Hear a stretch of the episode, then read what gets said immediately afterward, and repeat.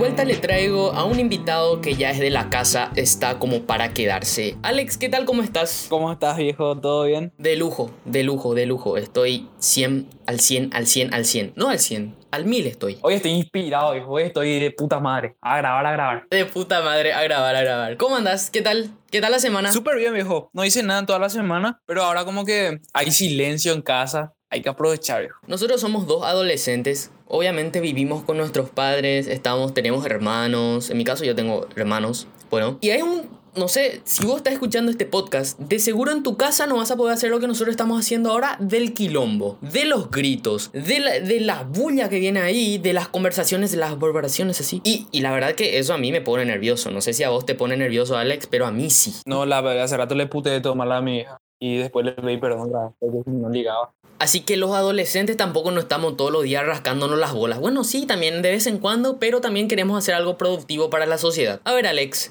me estuviste comentando que querés tocar temas interesantes acá para nuestra audiencia y me gustaría también que le digas y, le enseñes porque nos falta mucho de lo que estás diciendo. Últimamente hay muchas enfermedades mentales y esto, yo, este, esto ya no viene del confinamiento ni del tema de la cuarentena. Nos dimos cuenta de nuestros peores errores y nuestros peores miedos en esta cuarentena, en esta pandemia, en este lapso oscuro de este año y, y la verdad que yo me asusté de mí mismo. Obvio, viejo, porque el tema del aislamiento y demás, vos estudias tu comportamiento propio. A veces llegó momentos en la cuarentena que yo me cansaba de cómo yo era. Gran puta, yo peor así decía. Entonces, es como tratar de comportarte mejor.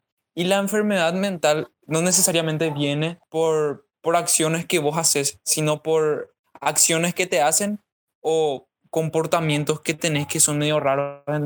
Es como vos sos una persona normal y te confiscas unos 40 días solo ahí en tu casa y te das cuenta cómo te volvés loco, empezás a hablar solo. De hecho que sí, déjame decirte, déjame decirle acá a la audiencia, yo hablo solo. Y, y, les digo que no estoy loco. De hecho que si te pones ahora, ahora mismo, yo soy una persona que, que si no busca en internet, no soy yo. Hablar solo es normal. Voy a buscar ahora mismo. Y me va a salir una cosa. De hecho, sí, en la mayoría de los casos, hablar solo es considerado como algo normal. Muchos de nosotros podemos pensar en voz alta u organizar planes, listas o ideas hablando sin nadie que nos acompañe. El crédito está a mentesalud.com. Gracias por la data. Pero imagínate, imagínate, es normal hablar solo. Mismo, sabes que hay muchas personas, o sea, yo me considero esa, ese tipo de personas que se le cruzan mucho las ideas, entonces como para ir acomodando, digo, bueno, hablo en voz alta, a veces solo, a veces hablo en voz baja, estoy caminando en la calle y yo normal hablando solo, ¿entendés? Es como voy ordenando mis ideas, voy ordenando lo que tengo que hacer en ese momento para así no confundirme a la hora de hacer. O sea, es muy loco, pero también te ayuda mucho. ¿Te imaginas así caminando en la calle y, y estás planeando tus cosas que vas a hacer al día siguiente y la gente te ve, ah, no, este está loco, alejémonos de él. Está loco, alejémonos de él. Obvio, viejo.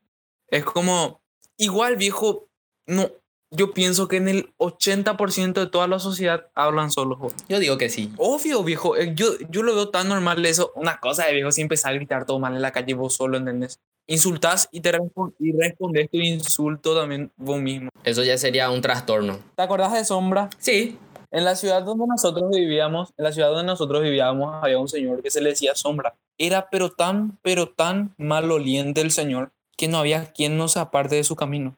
Era un olor tan repugnante. era ese señor que siempre tenía la manta, ¿verdad? Sí, exactamente. Y una vuelta era que llovió y el tipo puso su manta por su cabeza y se fue corriendo bajo la chapa. El tipo ni mojarse quería. Sí, le conozco a Sombra. Una vez creo que cuando venía del colegio en aquel entonces, creo que era el año antepasado, eh, lo vi hablando a él solo, gritándose a él mismo y respondiéndose otra vez. Eso ya sería un trastorno psicológico. ¿Cómo sería Por eso? lo que yo sé, él estaba estudiando para ser sacerdote. Y no sé qué pasó, viejo. En el lapso de eso dice que se murió su mamá y, y quedó así de loco. Es que está...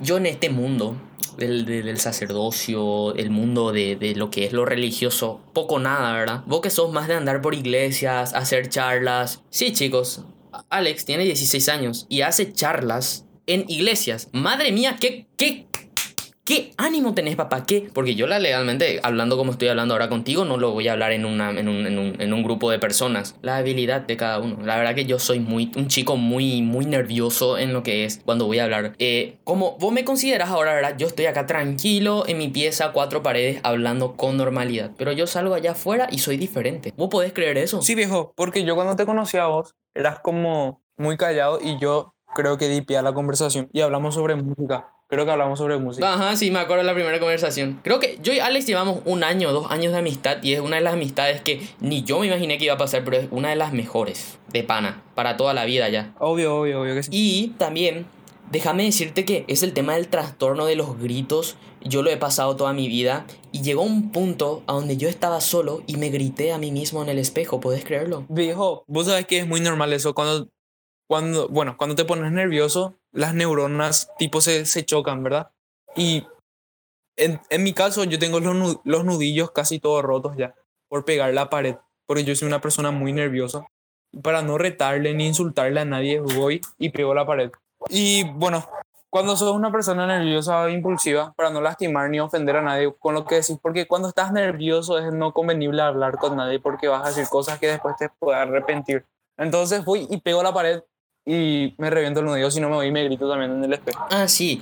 De hecho que sí. Eh, te iba a decir justamente que existen diferentes tipos de miedo, Alex. Diferentes tipos de miedo que, que me dejan ahí en plan pensando. Y, y, y, el ser humano desarrolla diferentes tipos de miedo. Como por ejemplo, qué sé yo, miedo a los insectos. Miedo a... Inclusive justamente la vez pasada estaba mirando y hay personas que le tienen miedo a, a zapatillas miedos a, a, artefactos eléctricos, miedo a, cortinas, miedo a sus dedos, miedo a sí mismo. Es muy loco. El miedo es una sensación angustiosa provocada por la presencia de un peligro real o imaginario. Eh, cortesía de psicologiaymente.com. Es una reacción que comienza con un estímulo estresante y termina con la liberación de sustancias químicas que causan, entre otras, que el corazón y la respiración se aceleren, que el cuerpo se ponga tenso. El miedo suele provocar comportamientos propios de la respuesta de estrés y en una respuesta conocida como la lucha o huida. No sé si nunca te pasó que cuando estás en supervivencia, querido Alex, estar entre quedarte a luchar o correr por tu vida. También. No, eso, eso para mí es como un poco tenerle miedo al morir, posta, porque morirme o luchar por mi vida. Pero yo no le veo el sentido porque tarde o temprano te vas a morir nomás. Sí, pero el, el, tu instinto de supervivencia te dice, o quédate, pegale unas buenas trompadas o corres. Sin embargo, este es un fenómeno complejo que no siempre se manifiesta exactamente del mismo modo ni tiene las mismas causas. Es por eso que hablamos de estos tipos de miedo y yo acá con mi amigo Alex, ya que él me está diciendo, ¿qué te parece Miguel si vamos a hablar del tipo de miedo? Yo le dije, sí, tranquilamente vamos a hablar de, de, de miedos. El hipotálamo es el que activa la respuesta de la lucha y huida. Eso es lo que yo quería decir hace rato. El hipotálamo hipotálamo. El hipotálamo es el, la, la, pequeña cosa que nos, que nos deja. O, o, o, te quedas o te vas. Y es tipo la matemática en el tema de la hipotenusa, porque si no sabes, es mejor correr.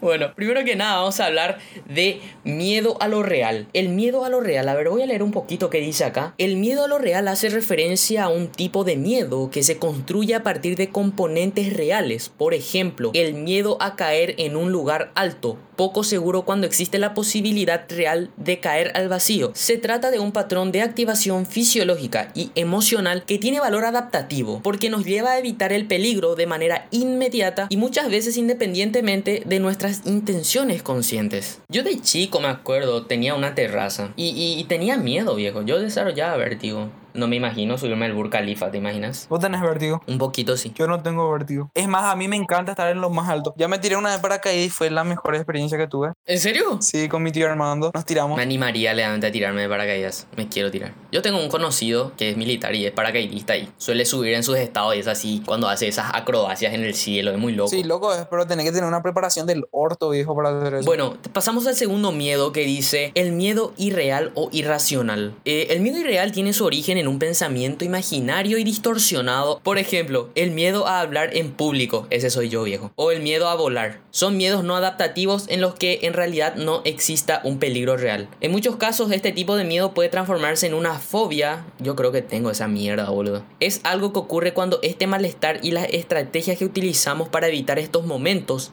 interfieren de un modo con nuestra calidad de vida. Vos tomás, viejo, una, dos, tres cervecitas y hablas de las galaxias y el universo. eh. Sí, acá las personas tienen que saber eso. Yo tomo dos, tres tragos de copa y te hablo de la Vía Láctea, papá. Así.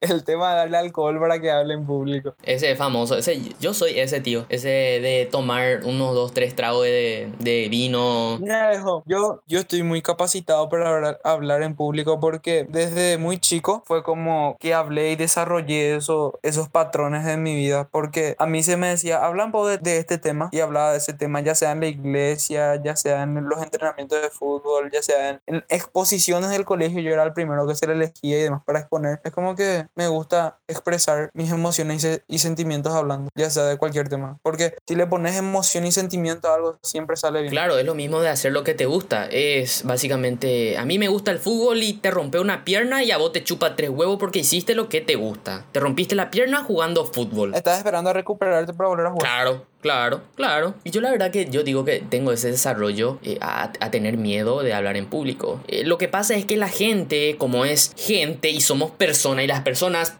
somos malas. Las personas aprovechan de tus miedos para hacerte sentir mal. Hay personas que hacen eso, transforman los miedos y, y ya lo hacen a propósito. Lo hacen a propósito. En cambiando de tema y entrando en lo sexual, en- estaba viendo una publicación así en Instagram y me aparecieron diferentes tipos de sexualidad. Y entre estos me salió la necrofilia. No sé si sabes lo que sería eso. Necrofilia, me suena. Necrofilia es esa persona creo que hace, eh, creo que quiere tener relaciones con los muertos, si no me equivoco. Exacto. La necrofilia es la atracción sexual por los cadáveres en distintos grados de putrefacción.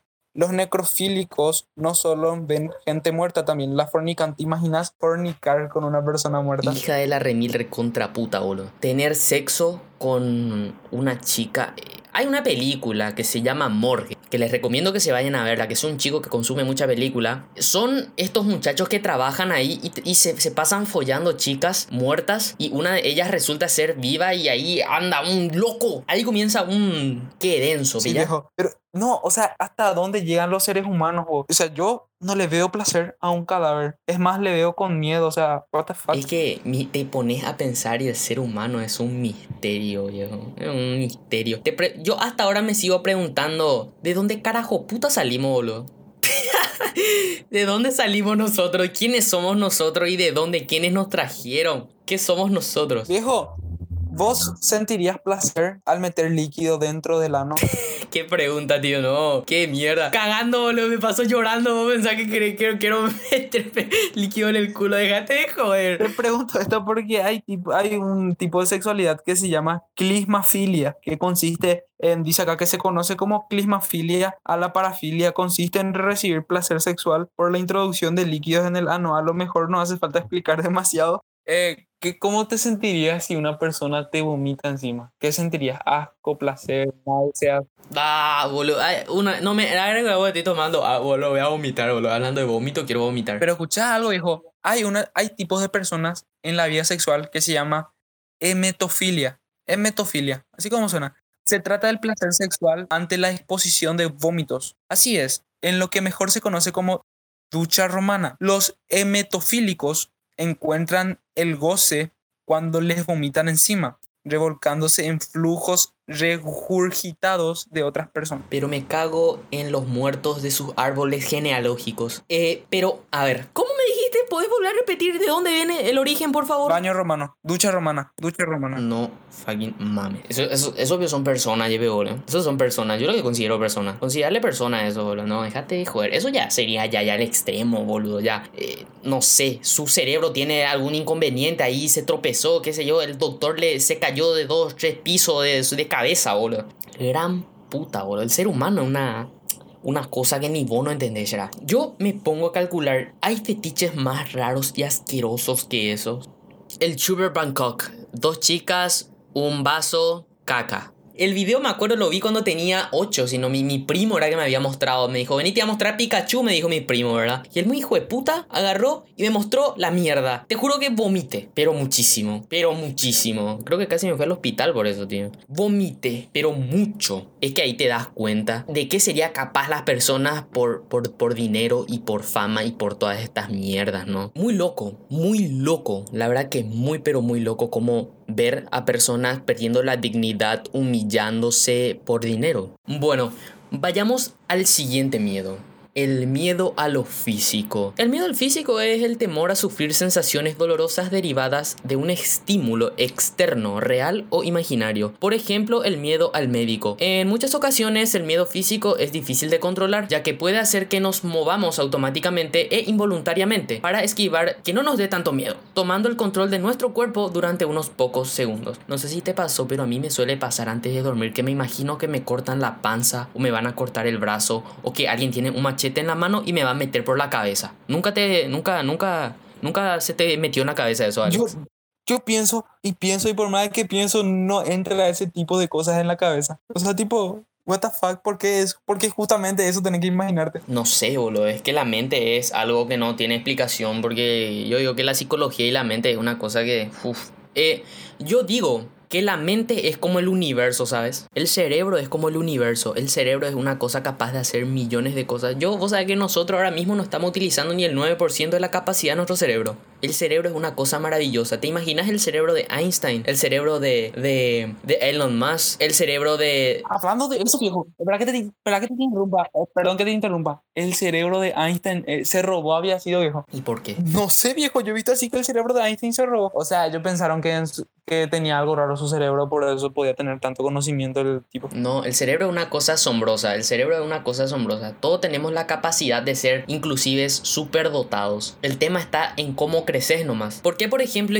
por qué podemos hablar en diferentes idiomas? Hay personas que dominan el día de mañana cuando venga una persona y me diga, yo hablo todas las lenguas del mundo es porque su cerebro está al 100%. Ahora mismo, si, ahora mismo si me pongo a buscar cuánto porcentaje de nuestro cerebro el ser humano utiliza prácticamente el 100% del cerebro para realizar cualquier actividad. Neurólogos y publicaciones especificadas explican que este mito pudo haber surgido de las palabras del el famoso Albert Einstein. Pero yo no digo que, que, que, usamos el cerebro al 100%, viejo. Déjame decirte, yo no digo que ni pasamos el cerebro del 10%. Porque una persona que utiliza su cerebro al 100%, si todas las personas utilizábamos o teníamos la capacidad de tener el cerebro al 100%, no iba a existir nada de lo que está pasando ahora. Primero, ¿por qué? Uno, no iba a existir el dinero. ¿Sabes por qué? Todas las personas yo soy una persona que hace calzados. Bueno, aquella persona es una persona que hace ropa. Bueno, una persona que está allá hace tejidos. Bueno, no hace falta que yo le dé dinero. De hecho, nosotros tres, todo gratis. Todo gratis para todo el mundo. Jeff Bezos, el fundador de Amazon, que es el hombre más millonario del mundo, es creador de diferentes cosas. Él y su equipo.